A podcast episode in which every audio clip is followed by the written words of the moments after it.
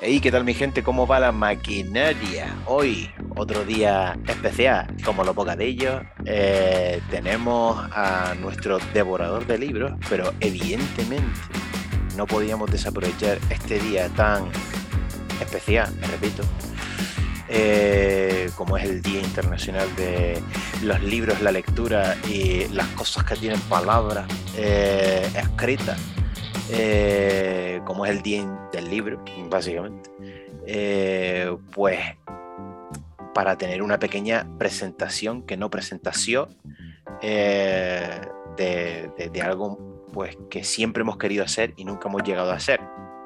Aquí ha venido Met, ha venido a hablar de su puto libro, tío, su puto libro llamado No vas a aprender en tu puta vida. a muestra un botón, yo tengo el mío. Eh, yo, tengo, yo, tengo, el mío, yo tengo mi dedicatoria y mi cosas y, y encantadísimo. Yo me lo leí hace ya tiempo, bastante tiempo. Hay veces que lo retomo por eso tengo la, lo que es la portada, la tengo un poquito reventada, que eso, eso a mí me gusta. Eh, y, digamos que bueno, yo conocí a Met en el proceso de, de, la edición de, del libro y un poco de, de la finiquita, como digo yo, estabas a punto de terminarlo. Entonces, con él también hay que decir que tenemos a alguien que no es solo especial, sino es increíble. increíble. Eh, tenemos a Marce, que nos va, nos va a comentar un poco cuál ha sido su labor en, en este proyecto, que, que, es bastante potente y con la experiencia que tiene Marce y con el ojito, el ojito que tiene eh, nos va a comentar un poco cómo, cómo, ha sido todo eso. Así que, por favor, Met, primero, gracias, again, y, y coméntanos un poco, tío, toda, toda esta movida, tío. Pues gracias a ti por tenerme una vez más. Eh, pues sí, cuando se habló sobre la posibilidad de hablar de mi libro y seguir dando la matraca, la turra y el peñazo con, esto, de seguir viviendo del cuento, del mismo cuento además, pues yo dije, yo pensé, pues coño, necesito a una persona que haga de conducta de todo esto y es mejor que, que Marce Moreno que además de cantante de algunos hombres, de plumilla en Ruta 66, que hay nada, y gran persona y, mejor compañero, es un, yo creo que es la persona que más veces se lo ha leído, por obligación, por esos lazos que crea la amistad que te obliga a hacer cosas que probablemente no te gusten.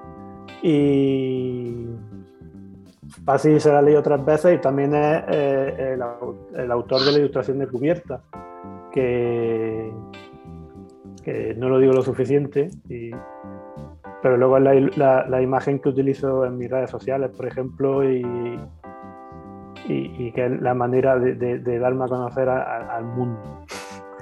Entonces, pues aquí ha venido eh, eh, el hombre a impartir justicia. Bueno, Dios me libre a mí de impactada, en verdad. Bueno, yo, es cierto, como dices, que, simplemente, o básicamente todo empezó porque yo estaba ahí, por, la amistad que, tenemos. Y bueno, pues la verdad que no recuerdo el punto en el que, no sé, no, recuerdo cuándo llegamos a saber claramente que había un libro en cuestión, pero eso más o menos que estaba en el aire siempre, ¿no? Yo creo en tu caso, que los que te conocemos de hace ya tanto tiempo. Yo, en mi caso, ya son 20 años los que hace que nos conocemos. Sí. Por ahí. Sí, sí, sí, pues, de alguna manera, de alguna manera, pues bueno, pues siempre hemos, los que hemos compartido tiempo contigo, hemos conocido esa faceta tuya de, contador de historias, mm, algunas propias, la mayoría, y otras ajenas. Y bueno, pues sabíamos que, eso, que eso pues, formaba parte de, tu, de tu rollo y acabó siendo, pues, bueno, yo sé que acabó siendo tu forma de vida, al fin y al cabo, eh, la, escribanía. Entonces, pues, estábamos ahí en el momento oportuno, en el lugar exacto y correcto y a la hora exacta. Y bueno, pues empezaste, yo recuerdo que empezaste a escribir el libro y, mm, bueno, pues me pilló en una época que podía, tenía más tiempo libre que ahora, desde luego. y fui siguiendo la escritura. Además, que recuerdo que, Miguel empezó a escribir el libro con un, documento de estos de, Google compartido. Y yo recuerdo, yo, la primera vez que leí el libro lo leí de forma instantánea, conforme se iba escribiendo, nada más. No sé si te acuerdas. Y él pues, nos compartió compartió, yo creo que no lo compartiste tanto a mí como a mi hermano Antonio y a otro colega Ignacio. Ignacio, yo creo que ellos dos, eh, ellos dos pasaron olímpicamente. Pasaron hasta el punto de. Eh, perdona que te, que te corte. Pasaron hasta el oh, punto de que yo creo que a día de hoy tu hermano todavía no se lo ha leído. puede, puede ser. Y por parte de Ignacio, me, me, encantó porque Ignacio, como al año de salir. Eh, el verano de antes de la pandemia, de repente llegó súper emocionado diciéndome, hostia, tío, tenemos que mover tu libro, tu libro de la hostia. Como ya cuando el libro tenía un par de años, se lo leyó, le flipó, le, encantó y, empezó a hacer cosas súper locas. Me decía, vamos a hacerte fotos para una nota de prensa. Y decía, pero si esto ya está muerto, la, la vida promocional del libro está totalmente agotada. Y él se empeñó, me regaló por mi cumpleaños eh, una nota de prensa que hizo un periodista que movió por periódicos que todos obviamente pasaron al ver que el libro era del 18 y, y, esto estaba ocurriendo en verano del 20 o del, no, en verano del 19, claro. Sí, bueno, un año después fue justo, sí. Y Marce sí, sí, cogió el guante desde ese primer momento y, estuvo ahí en, todo en todo momento desde, entonces.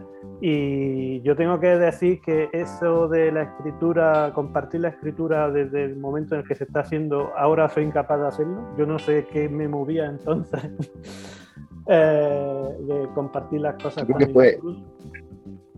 yo creo que fue un impulso también y, es cierto que, en aquel momento tú mismo te estabas probando a ti mismo como tal y, y, estaba en un momento, yo creo, mm, donde tenías tanta historia, es, como lo, que se dice de los músicos, ¿no? que se tiran toda, toda una vida para componer el primer disco y luego el, segundo disco pues se compone de, pues, de, la gira del primero si la hay, ¿no? O algo así. Entonces en tu caso era un poco así, que tenías ya tan, estaba ya el, disco tan compuesto que, que solamente faltaba verbalizarlo y, ponerlo sobre, sobre un documento escrito, que, que las historias estaban todas en tu cabeza y yo creo que, que eso de, alguna manera te obligó, te obligó a, a, irlo soltando como si, a vomitarlo, como lo, lo fuiste vomitando tan rápido. Y yo creo que lo compartiste también. Eh, eh, yo entiendo que ahora también un, segundo libro, pues no es lo mismo, también tendrás tú también otros recelos y otras formas también de escribir que, eh, que te, hacen un poco más reservado, no sé. Sí, he cambiado completamente la forma de, escribir del primero a, contar y como lo hago ahora. completamente. Antes me salía todo de corrido y ahora lo que hago, lo que estoy haciendo con el, en el que estoy enfrascado ya desde hace bastante tiempo, es que voy escribiendo las historias según me apetecen y luego las voy hilvanando. Y ahí hay un trabajo de que eso no parezca un monstruo de Frankenstein que me lleva más tiempo que antes que era simplemente vomitar. Y ahora es una, una cirugía completa prácticamente porque eh, a lo mejor yo me levanto un día y digo voy a contar la historia que serían los pies, pero otro día cuento los ojos y luego eso todo hay que unirlo. Y está siendo más laborioso, también tengo más herramientas que antes, y antes era, antes era un completo inconsciente, cuando antes había bebido de lo que, pues de los pozos envenenados pero ahora sí tengo una referente más, claro y, claro. Tiene más claro tu, perfil de, lo que quieres y de lo que no quieres, entiendo yo. Exactamente, antes no tenía ni idea de nada. Eh, yo iba simplemente pues, con dos herramientas. iba con dos herramientas que simplemente eran por ser sincero y, y que tampoco es la clave de la ficción, pero bueno, a mí me funciona muy bien a la hora de, conectar con, con, gente de mi, de mi, de mi calaña. Y, y bueno, Mira, yo te quería preguntar, Met, eh, eh, entre tú y, la gente de tu calaña, eh, no conocía absolutamente para nada el hecho de que quisieras, de que tenías mucho que contar, como dice, como dice Marce, y, evidentemente estaba todo ahí, ya la gente sabía que tenías ese talento, que, que podías sacarlo de alguna manera determinada, solo tenías que un poco, pues, que meterte los dedos y potar, ¿no? Eh, sacar todo aquello que, bien tenías dentro y, un poco pues guiado también, pues, pues gracias un poco a, Marce, que entiendo que en algún momento te habría pues, pues dado algún consejillo, alguna cosilla, ¿qué tal? Yo puntualicé alguna, alguna cosilla simplemente para, vamos, que en algún caso me, pues, me hizo caso y en, otros no, obviamente, era, era, su libro, pero yo, ni, yo, yo no tenía ninguna intención de, de darle ninguna pincelada, ni, mucho menos. Primero porque no soy un gran lector, me gusta leer, pero no, no, no, tengo la afición literaria que él tiene. Mm. Pero sí, cierto que yo simplemente era como amigo suyo y, eh, con todo lo bueno y todo lo malo que tiene y haber vivido tantas cosas juntos, pues como el libro tenía ese, ese pozo y, ese punto de partida autobiográfico total, yo simplemente me limitaba a, como el que enciende la tele y se pone a ver lo que están echando, yo estaba observando lo que él escribía y conforme iba leyendo yo había cosas que decía, esto, esto, no, no, me gusta el enfoque que le has dado, pero bueno, eh, yo siempre era un poco lo soltaba, soltaba mi pensamiento y, había veces que lo recogía y otras veces no. Ni, siquiera eran consejos a nivel de, escritura ni de, cómo plantear el libro. En algún momento puntual, pues sí podía, podía hacer algún, algún inciso alguna cosa, no sé, un plan. Aquí está haciendo un, una referencia temporal que quizá no tiene sentido a, nivel narrativo, ¿no? que, que, es absurdo que, que, te, que, lo, que lo cuentes así, a lo mejor tienes que contarlo de una forma un poquito más temporal, ¿no? o, cosas así puntuales que se me ocurrían, pero desde el punto de vista del que está leyendo algo y, si, le, ocurre eso en ese momento, sabes que tampoco, tampoco era una cosa, era una cosa, era una cosa más, light de lo que pueda parecer. Y Marce, tío, ah, bien, me, encanta mucho como lo dices, tío. Eh, el hecho de yo era simplemente alguien que me sentaba a ver la tele. Entonces, eh, me gustaría preguntarte algo con respecto a eso. Eh, tú, tío, cuando tú veías que él se ponía a escribir, ¿no te entraba ahí la nostalgia muerte de, de esos 20 años con el colega, tío? Mm, pues no, por, no, la verdad que no. No porque, bueno, hay muchas historias que las hemos vivido y, la verdad que algunas están guay, otras no tanto. Eh, no, era no, tenía ese punto nostálgico, por lo menos yo no lo, no lo entendía, no lo interpretaba así.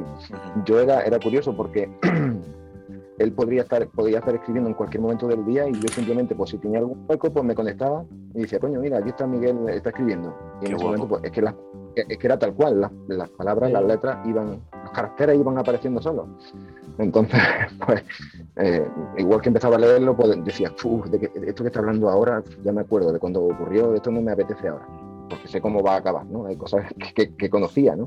Mm. Entonces, pues lo dejaba y lo retomaba más tarde, ¿no? Pero sí, sí es cierto que yo recuerdo que cuando lo leía, eh, cuando entraba y tenía tiempo, recuperar donde me había quedado la vez anterior y, hacía la lectura por tramos, ¿no? Como el que coge el libro y lo suelta pues algo así, con la salvedad de que, había un punto en el que mm, el libro se acababa porque se estaba escribiendo en ese momento. claro, claro, claro, si, quería seguir leyendo, había que esperar un par de días o algo así. Mm, hostia, pues qué, qué, business, tío. Es curioso. Eso, eso, mola, eso mola muchísimo. Eh, a ver, un momentito que tengo aquí una, cosilla que me está saliendo. Tenemos un pequeño eh, una pequeña movida. Falta que... Sí, dice que nos quedan nueve minutos y medio o algo sí, de eso. ¿por qué? Esta es la primera vez que me sale esta mierda, si hemos tenido reuniones de horas. Sí, sí. No lo sé, quizás, quizás eh, ha sido cosa mía. Parece que estás rompiendo, loco. No, no, no, yo creo que esto no. Dice nueve minutos, pero no creo que haya problema, ¿no? Ok. Eh, ¿Tú has tocado algo, Matt? No, nada. Esto luego, si eso pone una cortinilla No, cortamos ahí y, le damos. Lo que sí es eso, son nueve minutos. ¿Qué ha pasado? Ah, no, sí, sigue bajando. Pues vamos a, cortamos esto y volvemos otra vez. Les envío el, link otra vez. Venga, ok, sí. Venga, tal cual, porque si no, esto va a ser eh, el Rosario de la Aurora. Pues como bien estábamos hablando, eh, que se nos cortó esta movida, eh, cosas del directo y, cosas de que cuando Med presenta su propio libro pasan cosas. Eh, pues eh, entramos un poco, en, eh, estábamos hablando con Marce un poco del rollo de cuando él se encontraba y veía un poco pues cómo, cómo en ese documento compartido, pues se veía como, como el coleguita estaba trabajando y tal, ¿no? Y, bueno, pues aquí Marce también era un pelín partícipe dentro de lo que era el proyecto y sobre todo también pues eso, pues poder ver de esa manera como, como el colega está currando, eh, tiene que molar realmente. O sea, es como en plan, a ver qué ha hecho este cabrón hoy, ¿no? Entonces, eh, eso la verdad es que mola muchísimo. Era tal cual, tal cual. Era, tengo un hueco libre y es, sabes que tiene, eso lo tiene ahí, esa posibilidad de ocio, desde el punto de vista mío. Y, y, claro, acudía porque también era la curiosidad de cómo iba a contar según qué cosas, ¿no? Y, cómo, cómo, iba a irse desarrollando. Es cierto que, luego el trabajo lo, pulió muchísimo y, le dio muchas vueltas, pero bueno, lo que era la primera, la primera bocanada, tal y como iba saliendo de él, pues es, guay estar, ser testigo de eso. Eso, eso mola un huevo. Y comentabas también un poco eso, que, eh, bueno, Maed, no, estás aquí, no estás muerto. Eh, por, ahora. Eh, por ahora. Pues el rollo ese de tú cuando tú te ya se sabía que tú te ibas a escribir y que ibas a, darle caña a esto porque tenías muchas cosas que contar y ya tus colegas y tu gente cercana ya sabía un poco de tu faceta de que, que tenías de, poder contar historias ¿no? y sobre todo relatarlas de una manera determinada. ¿no? Por algo eres nuestro devorador de libros especial. Eh, porque te vas curtiendo, evidentemente, ¿no? Yo recuerdo que cuando pues, vivíamos los dos en Edimburgo y tal, y compartíamos esos cuatro o cinco minutos, como quien dice, en la guagua, eh, para, pues, para nuestros destinos determinados, eh, yo te, te, preguntaba, ¿no? Y, claro, tú me decías en plan, sí, pues estoy con esta movida y tal, estoy ahora con, con, la edición, está eh, pues con la, editor, con la editorial haciendo esto, haciendo lo otro y tal, y a mí me llamaba un montón la atención. Entonces, una vez que llegó el libro a mis manos, eh, sí es cierto que es un libro, pero esto es bajo mi punto de vista, ¿vale? Ya cada uno ya, eh, también se lo he comentado a, otros colegas que, lo han leído en mi entorno, y, es un libro para aquellos que quizás eh, no conozcan ciertas facetas de, la música, por ejemplo, de, de, épocas determinadas, de una generación determinada, que se veía un poco inmersa dentro de ese estilo de música y de ese estilo de, vida dentro de lo que cabe, muchos se podían ver identificados con ella y otros es como en plan, coño, me he perdido cosas, ¿no? Eh, te comento, es decir, nosotros como canarios, por decirlo así, yo y los colegas que lo han leído, eh, tenían todos esa percepción, es decir, joder, no teníamos esa oportunidad de, poder eh, ir a X conciertos o de viajar un poco más. Eh, no estoy mintiendo si en tu libro, pues evidentemente, eh, narras diferentes partes de, tu vida, porque esto es una biografía, autobiografía ficcionada. No sé si lo podríamos decir así. Sí, a mí me viene bien de, por asuntos legales que se diga así. Eso es súper bien. El puto Marce se descojona el cabrón. Pero evidentemente, claro, eh, hay, que, hay que pulir ciertas movidas, ¿no? Evidentemente, ¿no? Claro. Y claro, claro, eh, pero pues por eso mismo, ¿no? Entonces, evidentemente, muchos colegas me lo decían, digo, joder, pero todo esto es verdad. claro, y yo le preguntaba a Met porque tenías esa suerte de preguntarle, pero aunque no tuvieras esa, esa oportunidad de poder preguntarle, eh, bajo mi punto de vista, es crudo el libro, ¿sabes? O sea, tiene partes que tú, bueno, pues te descojonas, pero es también la esencia que él le quiere meter y también un poco el carácter que él le quiere meter al personaje principal. ¿Vale? Es decir, cuando tú tienes una serie de problemas en la vida y los cuentas desde una perspectiva determinada, pues tú directamente básicamente lo que estás haciendo con ellos es un poco, pues, eh, como te digo yo, este personaje piensa de esta manera.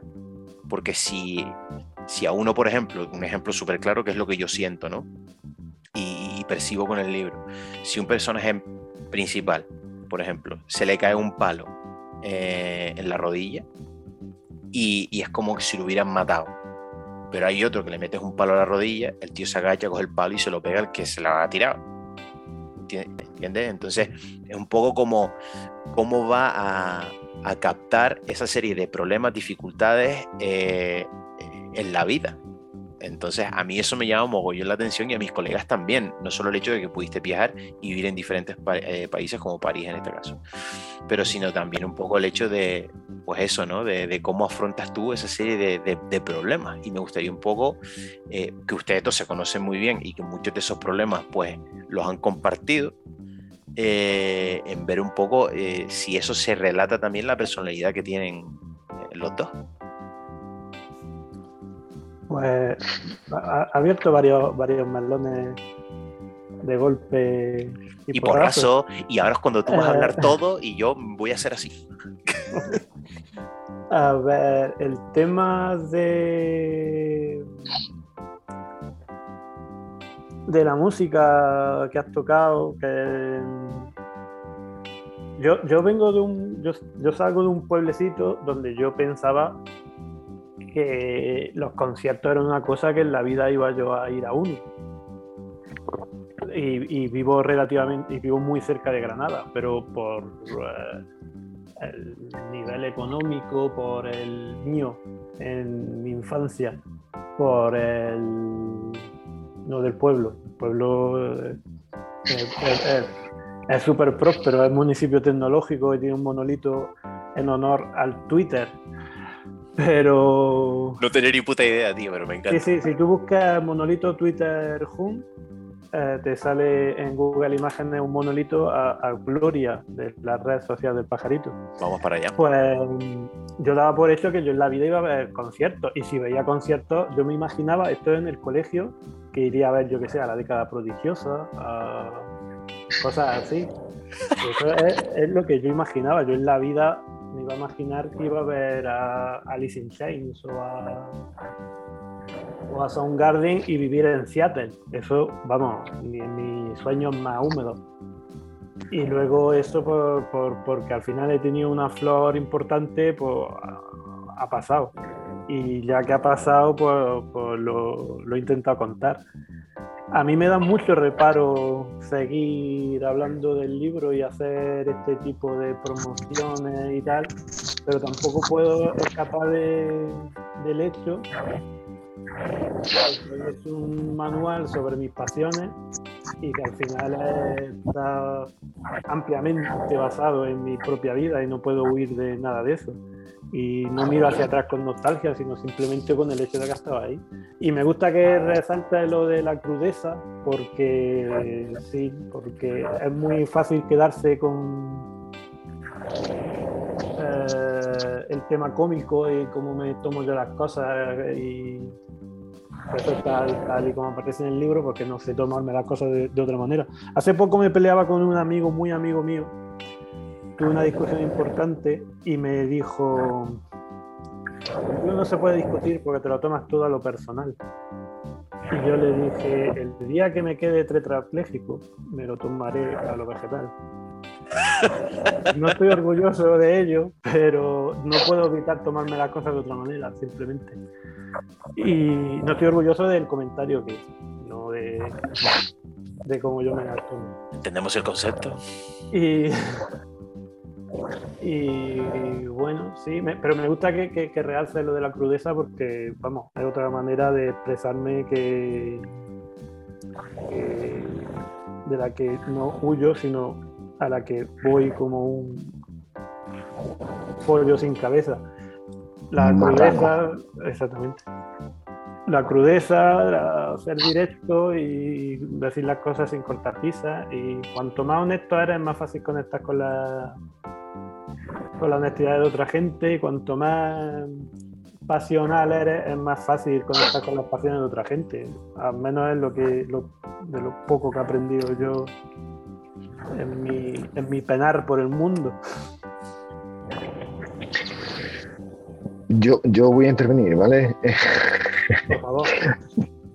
Dice Oscar mm, que, que, bueno, que el personaje, mm, yo es que no puedo evitar, mm, yo, yo no disocio entre el personaje y el autor en este caso, aunque es cierto que hay, que hay sus diferencias, pero bueno, eh, al fin y al cabo es inevitable, yo creo que es cierto que, que Miguel cuenta su vida básicamente en el libro y, y, obviamente pues todo el mundo, cualquiera mm, en el día a día pues cuenta lo que, lo que quiere contar. Mm, obviamente hay cosas que, que uno se las calla, ¿no? Eso es así. Pero yo creo que de alguna manera es, que, es, que es indisociable el Med Vega de, Miguel Ángel Medina porque primero porque la materia prima la, se ha generado por sí sola y la tenía delante de, bueno, la tenía detrás en, en su biografía, ¿no?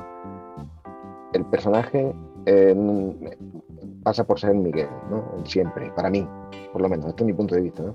Y yo creo que, está guay, el, eh, yo coincido en lo que decís, lo de en lo de, primero lo de la música, eso es inevitable porque mm, la música es muy importante para, para, para Med, como lo es para Miguel y, para, bueno, pues para el círculo de amigos que, que, coincidimos en su día en Granada, pues era, era era el, yo pasatiempo principal nuestro, hablar de música, básicamente. No, estábamos todo el día hablando de música, hemos ido a conciertos juntos, luego él ha ido a muchísimos conciertos más que nosotros, mm, gracias a, los destinos en los que él ha pasado parte de su vida. Pero la música es un, es un nexo de unión mm, de todo el, es un hilo conductor. Y, bueno, y está guay, hay una parte que es genial del libro, que conecta con el lector eh, en esa parte de, cultura pop que muchos tenemos en común. Llamemos cultura pop a, la música que nos gusta en este caso y al cine y, literatura y una serie de referentes que tenemos culturales. Y está guay porque, bueno, Miguel, tanto Miguel como, como muchos, pues eh, eh, la primera vez que empezamos a escribir pues era sobre música. De hecho, nosotros coincidimos escribiendo primero en un, en un fanzine de origen de mi tierra, de, de Córdoba, en el norte de Córdoba, de los Pedroches, que se llamaba Serie B, que ya desapareció y, y tuvo 13 años en activo. Y, Miguel pues, era de Granada, pero mm, escribía tan cojonudo y, tenía unos gustos tan de puta madre que, era inevitable que, que, lo incorporáramos a la plantilla. Y luego pues, hicimos un tiempo un magazine junto de música donde mm, ese sí era mucho más personal y, era más nuestro y lo sentíamos más, mm, más como nuestra criatura y entonces escribir de música siempre estaba ahí. Y está guay porque el libro está, mm, mm, iba a decir trufado o, salpimentado o algo así, pero no, no, no, está repleto de, reseñas. Reseñas de, de, discos, de cita a canciones, cita en referencia al cine, eh, críticas, reseñas que tú puedes sacar de ahí, reseñas de, conciertos enteras, literal, tal cual. Y, y, eso, de alguna manera, pues va generando un, una, una circunstancia alrededor del, del, personaje que hacen que el vínculo sea bastante fuerte. Si, si, si coincides con esa, y, con esa referencia, y si no coincides, pues, te llevan a, a descubrir cultura que, que, una, una, serie de, de, de, obras que están, que están que te están recomendando prácticamente. Mm. Pero luego, bajo todo eso subyace un, una, una, una, vida de una persona que, es la vida de, Miguel y, la forma de contarlo en el libro es, tal cual, como él acaba de decir, su forma de interpretar un poco la vida, ¿vale? Yo tal y como lo veo, el, Miguel es que así, a Miguel le han pasado las cosas más inverosímiles. Yo también, mucha gente de mi entorno lo ha leído y, colaboró en la campaña de la edición y a mí me preguntaban y me decían, yo siempre, la verdad que respondía lo mismo, siempre me decían, esto no es posible que le haya pasado a este hombre. Y yo, pues de alguna manera, pues yo siempre decía, es que las cosas más inverosímiles del libro mm, le han pasado. En cambio, lo que pueda parecer la conversación más liviana y más eh, anodina, no le ha pasado de hecho, las cosas de, Miguel es un tipo muy peculiar, los, que lo conocemos lo sabemos. Eh, mm, no es la, típica persona que, con la que tiene una conversación normal. Entonces, ¿qué pasa? Que las conversaciones normales del libro, que podrían parecer las cosas reales que le han pasado en su, en su vida, no, no, son reales. Esa es la ficción del libro, para mí. Luego, las la, situaciones enrevesadas, hiperbólicas y, a priori increíbles, es que han pasado de verdad, la mayoría. Eh, vamos, yo diría que todas. Y es que también Miguel, por su forma de ser, mm, yo creo que es un, tipo que, que, que, no, no, es la persona más sociable del mundo. Corrígeme si me equivoco. No, no, no. no, mm, es una persona, es una persona que tiene un imán, tiene una capacidad brutal para meterse en lío, para meterse en, en situaciones extravagantes y, yo creo que es por su, por su incapacidad de decir que no. Y eso pues le, pues, le ha llevado más lejos en, en, situaciones en que a cualquier otro mortal. Eh, a lo mejor las personas que, que, somos más sociables, pues hemos dicho que no a según qué cosas y, no hemos perdido situaciones que, que, que son las que, las que avalan la biografía de Miguel. ¿no? Entonces yo creo que eso es lo guay, que, de alguna manera estamos proyectando, leemos un libro y estamos proyectando una, una, una, una, vida que quisiéramos tener, pero que no tenemos, pero Miguel la vive por nosotros, de alguna manera. Ahí está, hostia, más flipado eso. un poco así. Oye, hay una cosita que me gustaría también comentarles, chicos, eh, y, y, es bastante, o sea, eh, una de las cosas que también me llama, me llama a mí y a, y mi entorno es el hecho de, del paso del tiempo, el paso del tiempo en la ciudad en la que vives, en la que has vivido y, demás, ¿no? Entonces él hace mucho hincapié, eh, que creo que es una conexión que tiene él bastante fuerte con, Granada, ¿no? Evidentemente, y es el hecho de cuando nombra diferentes locales que, en los que él ha ido mucho, ¿no?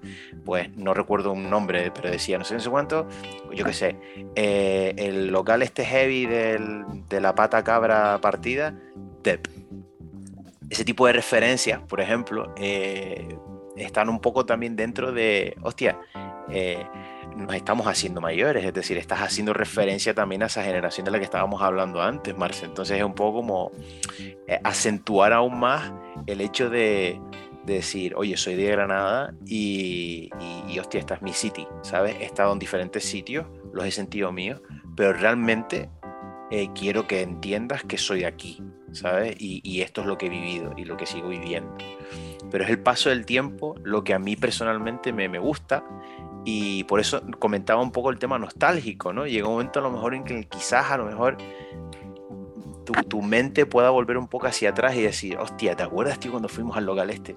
La que liamos, tío, o la que lió Met sentado solamente teniendo un puto mini de cerveza. Eh, y lo que viene después te sorprenderá, pues tal cual. O sea, eh, ese tipo de cosas son las que, por ejemplo, a mí me llaman mucho la atención y es algo que me gustaría eh, preguntarle a Met y es el hecho de decir, tú eh, cuando nombras este tipo de, ¿cómo diría yo? Este tipo de, referencias a locales, tú lo sentías tuyo. Sí, sí, sí, sí. a ver, yo mi relación con Granada, como con casi todo lo que me importa en la vida, es más de amor-odio que de amor puro e incondicional. Eh, que quede claro, ¿eh? Yo a Granada la adoro y la detesto a partes iguales. Y. Pero es muy granaíno también, ¿eh? Es posible. Me pasa con otras ciudades en las que he vivido, que tengo un amor, igual no odio, amor repulsión al mismo tiempo por ella. Con París me pasa eso, yo París, mi tiempo en París fue una maravilla, pero yo pienso en París y me pone el pelo de punta de terror de tener que imaginarme volver allí para vivir.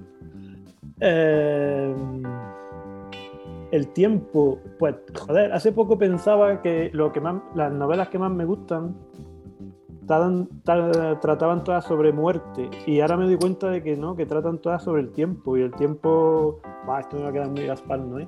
Pero el tiempo lo destruye todo y el tiempo te lleva a la muerte y el tiempo eh, no cura nada, eh, el tiempo lo que hace es reducirlo todo a cenizas y hemos venido al mundo para hacerlo trizas, cualquier otra idea es completamente errónea y se va a equivocar, le puedes poner todo lo ecologista y todo lo pacifista que quieras, pero nosotros hemos venido a cargarnos esto y esto es lo que hay. Y. Hostia, y esto era por hablar de bares que ya no existen. Pues. Estaría guay hablar de esto en un bar, ¿sabes lo que te digo? Hostia, ya ves. Los bares sí, sí, porque precisamente por este amor-odio, cuando llegas a un sitio que sientes tuyo y desaparece porque el tiempo es así de, de cabrón, pues un poquito de ti también se queda ahí. No voy a decir que muere ni gilipollas de esas, porque al final son bares y barras y a mí dame una chapa donde pueda poner el codo y ya voy a estar bien. Pero, pero sí, esos sitios cuando se terminan, pues el capítulo, digamos, que cambia. Y al final han sido escenarios y el escenario pues, también tiene su importancia a la hora de de vivir y de hacer la vida y de encontrar gente y de compartir aficiones y amistades e historias. No veía el, punto, el punto, yo creo que sí, el punto nostálgico y el punto de mirar a la juventud y tal, no, en el momento yo no se lo veía. Y ahora que ha pasado un tiempo desde que lo escribí y que, lo que escribo ahora me parece más actual y tal, o más actual, igual no es la palabra, pero no sé. Ahora sí, ahora sí le veo ese cierto toque, ese cierto toque de nostalgia y tal, que tampoco soy especialmente fan.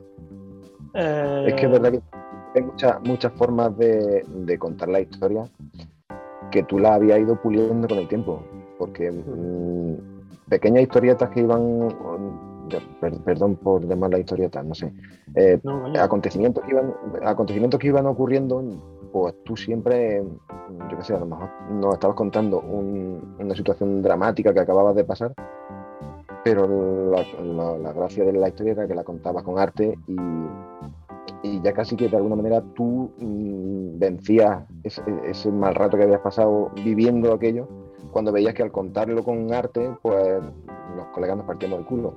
Entonces, mm, yo creo que esas historias, como tú alguna vez, como las has contado algunas muchas veces, mm, de alguna manera el, el, lenguaje y la forma que tú empleas en el libro ya venía un poco definido por, por cómo tú habías ido construyendo esa, esos capítulos, que de alguna manera lo, había venido contando hasta, hasta el mismo momento en que pone el, punto final del libro. Primero a, al primero que te encontrabas justo después de que ocurrieran, o, a nosotros cuando nos sometíamos cada uno sus pensamientos a, los demás y los poníamos sobre la mesa. Entonces yo creo que, que esa forma tuya de expresarte en el libro a lo mejor es, mm, es una forma de expresarte mm, del Miguel de esos años, ¿no? Que también, de alguna manera, es como, yo qué sé, como que escribe una, también pienso yo en canciones, en la forma de escribir que tiene uno en un momento dado, si hay una canción que la ha escrito hace, mucho tiempo o la ha empezado a ensayar hace mucho tiempo y, la grabas hoy, mm, eh, tú, pues al fin y al cabo la canción es tuya, pero ya no la, ya no la escribiría igual hoy, como que como la escribiste cuando se compuso, ¿sabes? Entonces yo creo que es un poco así, y, tu, y tus maneras también es que se han ido puliendo, y, de un tiempo para acá, pues seguro que tu forma de escribir, pues, eh, parece, siendo la esencia la misma, pues, pues habrá cambiado un montón la forma, el fondo es el mismo. Así, totalmente. El una cosa que comentaba hace poco, hace poco un lector, ya no me pasa mucho porque es cierto que el libro ya ha tenido un recorrido más que más que recorrido.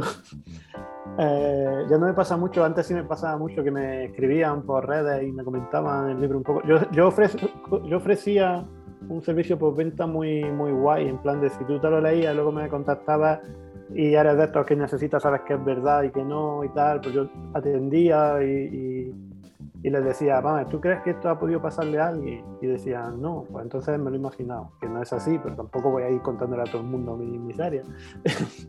Otra vez, si ya salido el libro encima. Y, Y al revés también lo hacía, en plan de, oh, esto es imposible que te haya pasado. Esto, esto es mi capacidad inventiva, de capacidad de imaginación. Todo el tema de la heroína en París es imaginación. Pero he sido yo capaz de inventarme esa trama por mí mismo sin ningún tipo de influencia externa de ningún tipo. Y, y me decía un, uno de estos lectores que me encontró por Twitter, me dijo que era muy de los 90. Y de los 90 no, no, no.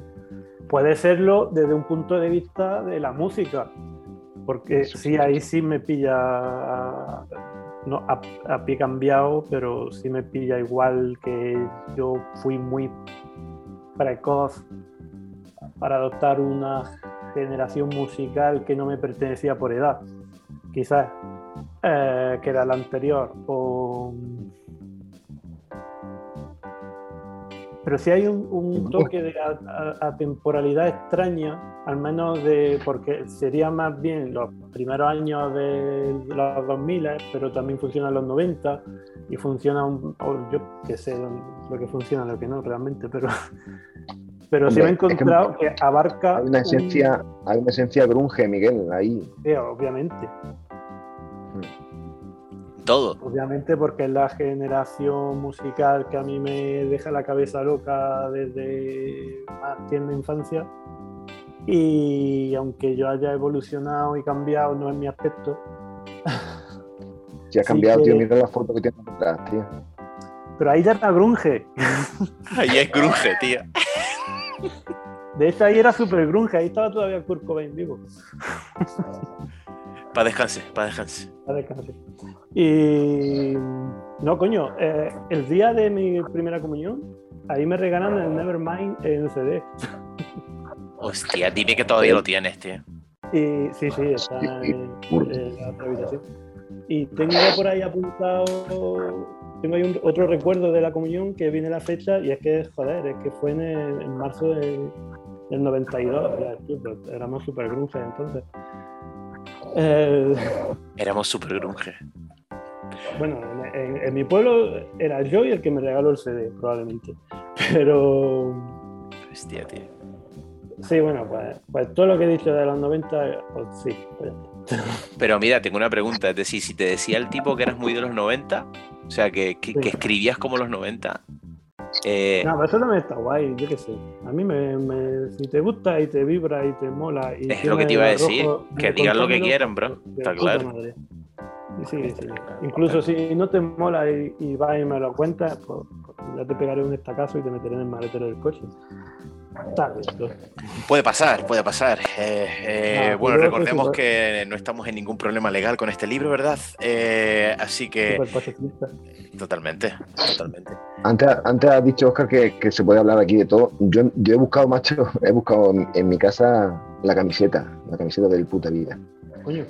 Pero no, la he encontrado, tío. No, sé si la tengo con las camisetas de, cuando hagamos el cambio de armario, ahora cuando haga un poquillo más de calor, a lo mejor aparece, no sé si, o, eso, o está en, el campo de mi suegro en modo espantapájaro o algo así.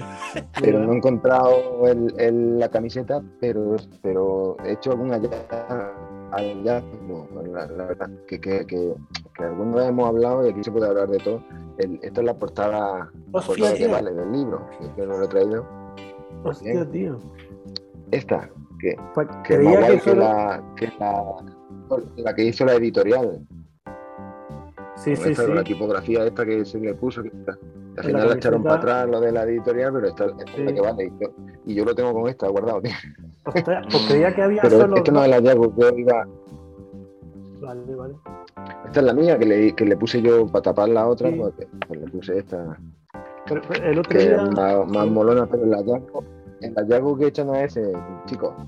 Es que me encontré otro día en el trastero, antes de, que hubiéramos hablado precisamente de, que íbamos a hacer este directo. Me encontré los. los ¿Sabes qué es esto, Miguel? sí, sí, sí, sí. El primer borrador. No, no, los perros, pero el primer borrador que está aquí, donde. que luego es, verdad que está, estas son unas correcciones que te hice yo, creo. No sé si alguien más. Hostia, qué guapo esa la hiciste tú. Y además que, que, luego le hice yo las correcciones, él, él hizo las que no sé si la hiciste todas o no, pero bueno. Luego, luego lo pasaste ya a la editorial y luego ya ellos pues, eh, pues recortaron o pusieron o quitaron o hicieron lo que tuvieron que hacer, pero está guay porque aquí la, en la, la, la, dedicatoria que me pusiste reza tal que así. He aquí la versión que más me gusta a mí, la cruda y visceral, la que brotó de las entrañas, el corazón, el alma y un poquito de la cabeza. No sé si será bella, pero esta es la de verdad. Me flipa que la tengas tú. Y aquí está dedicado eh, qué grande, qué grande. A ver si cuando muera Miguel, si me pilla, si me pilla en vida y se hace súper famoso, pues lo venderé. Claro, cabrón, hay que, hay que pagar chalet, me cago en la puta. La, la, camisa que me enseñó antes, eh, el otro día me tuve que desprender del libro que me quedaba a mí.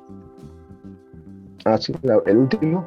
El último lo, lo, mandé a un tipo a Madrid que, que yo quería que se lo leyese y que me hacía ilusión y le quité la camisa y le mandé la edición normal porque dije, pues me quedé. Sí, la, camisa es la esta. Sí, la camisa es la sobrecubierta, digamos. Mm. Sí. Y yo te creía que había dos en el mundo y, y una está en el libro de mi abuela, que es el libro que yo me voy a quedar de ejemplar del mío. Y la otra, pues, pues mira tú. Ahora mismo tengo una camisa y yo creía que había dos en el mundo y, me ha hecho mucha ilusión que tú tengas otra también. me queda pillado, me parece. Qué crack, tío. Oye, chicos, les comento, un poco así para, para chapar la, castaña.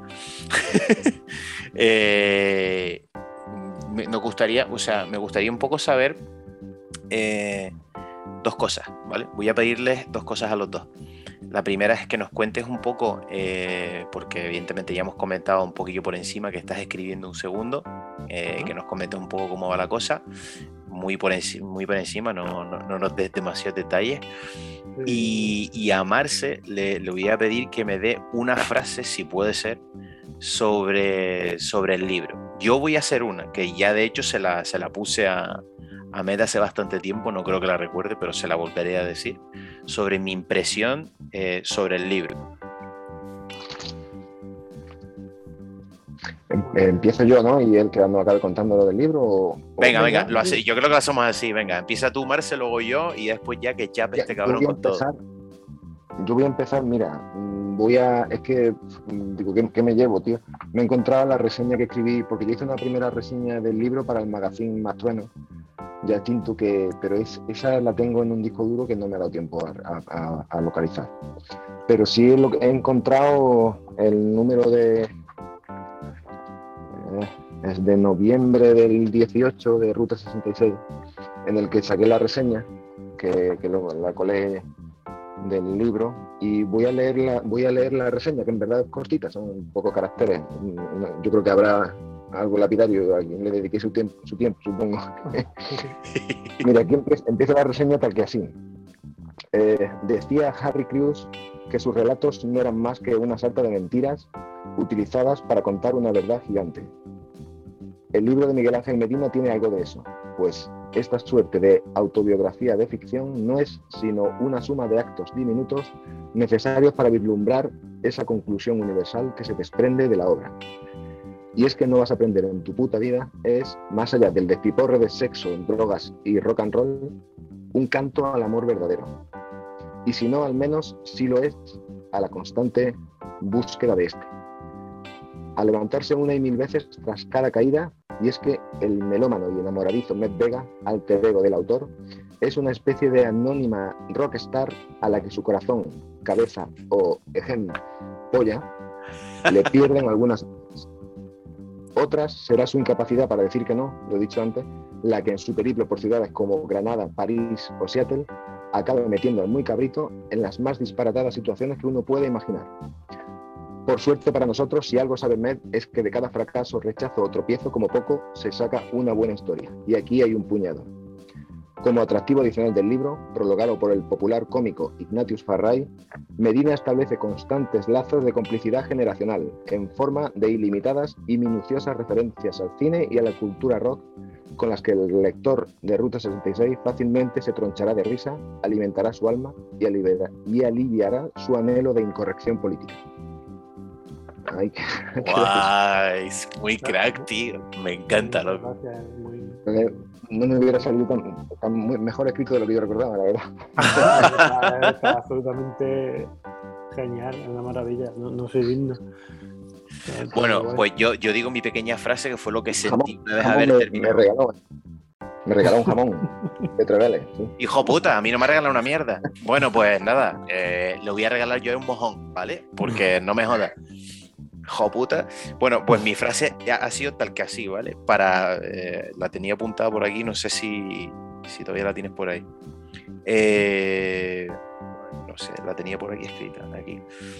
Eh, tío, el libro está muy guapo. Para mí es como una mezcla entre un lazarillo de Tormes puesto de MDMA con un solo debajo del, del, amigo Flea de Red Hot Chili Peppers. Punto. O sea, eh, yo fue lo que sentí. Era un poco como una serie de Tormes colocadito, eh, pero de amor y de todo. Y, y, nada, con, el, con, con, un poquito de música por ahí, ¿verdad? Y nada, nos quedan tres minutitos, mi rey. me gustaría. Me, sobran dos. Pues, pues, pues, pues comenta un poco la, la, la, la movida y, y ya cortamos. Vale, habrá gente que me va. que Si yo digo que llevo un tercio del libro, habrá gente que me escuche, bueno, o que no, que digan que vaya huevazos, que hace dos años les dije que lleva un tercio del libro, es otro libro totalmente diferente ya. El tercero. O, por ahí, sí. De hecho, hubo un tiempo que estaba escribiendo la segunda y la tercera parte al mismo tiempo. Y ahora y hace ya no mucho pensé, qué demonios, voy a hacer dos y, y ya me pasa otra historia que no sea siempre la misma movida. Es una segunda parte tal cual, de hecho la intención era que no pareciera una segunda parte, pero ya en el primer párrafo dejo claro que, es una segunda parte.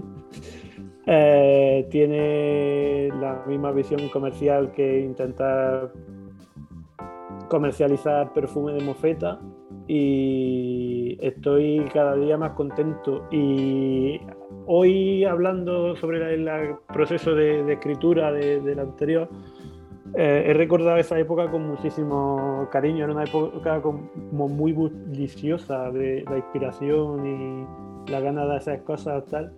Y no he vuelto a sentir eso hasta este fin de, este fin de semana. Este Semana Santa pasada. Este fin de Semana Santa pasada. que me ha cundido y me ha me ha hecho y, y eso, no puedo decir mucho más. Pues eh, la segunda parte, pues como va a incluir una pequeña pequeño guiño forzoso alta fidelidad porque cubre la parte en la que trabajé en una tienda de discos y al margen de eso, pues la, misma vaina, pero mejor y más loca. Pues perfecto. Pues chicuelos, ¿qué sus digo? Eh, el amigo Zoom nos echa. Eh, habrá que buscar otras otras cosas de cómo gestionar esta mierda. Pero me quedo con muchísimas ganas de más. Eh, espero volver a ver a Marce y que nos hable un poco de, sus proyectos personales. Y, nada, nos vemos en los bares